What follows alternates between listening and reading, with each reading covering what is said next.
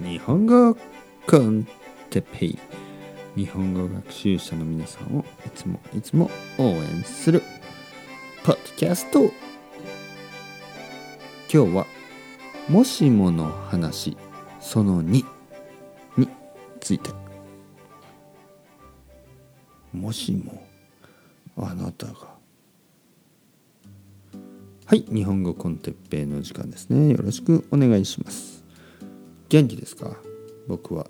元気ですよ。もしもの話。面白いですね。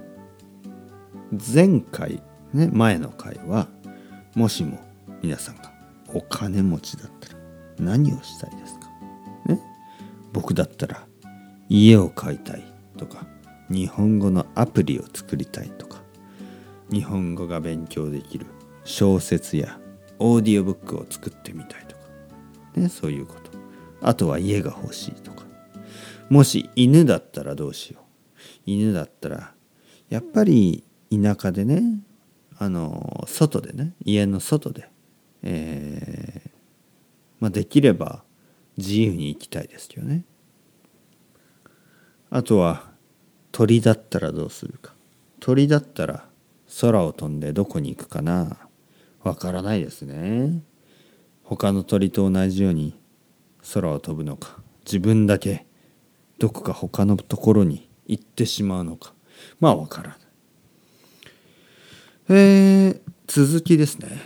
もしもの話は面白いのででもしもね皆さんがじゃあもしも日本語がペラペラだったら何をしたいですか？ペラペラというのは日本語がすごくうまいということですね。もうネイティブレベル。ね、皆さんの日本語がもしネイティブスピーカーのレベル、ね、僕の今の日本語のように、ね、みたいに日本語がペラペラだったら、ね、何をしたいですか？日本語がペラペラだったら皆さん日本に住みたいですか？それとも自分の国にいて日本の会社で働きたいですか？うん、それとも好きなアニメとか漫画を日本語で楽しみたいですか？うん。僕はねもし皆さんが日本語がもしペラペラだったら日本の田舎に行ってほしいですね。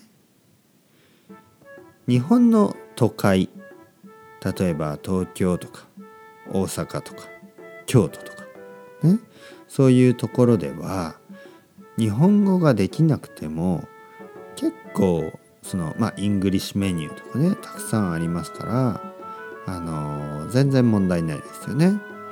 だけど日本の田舎に行くと急にねやっぱり日本語ができないとちょっと困ります。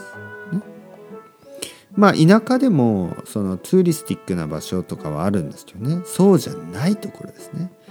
外国人がほとんどったことがないところとか。そういうところに行くと面白いんじゃないですか？うん。もしもの話。面白いですね。それではまた皆さん。 ciao ciao。 hasta luego。またねまたね。またね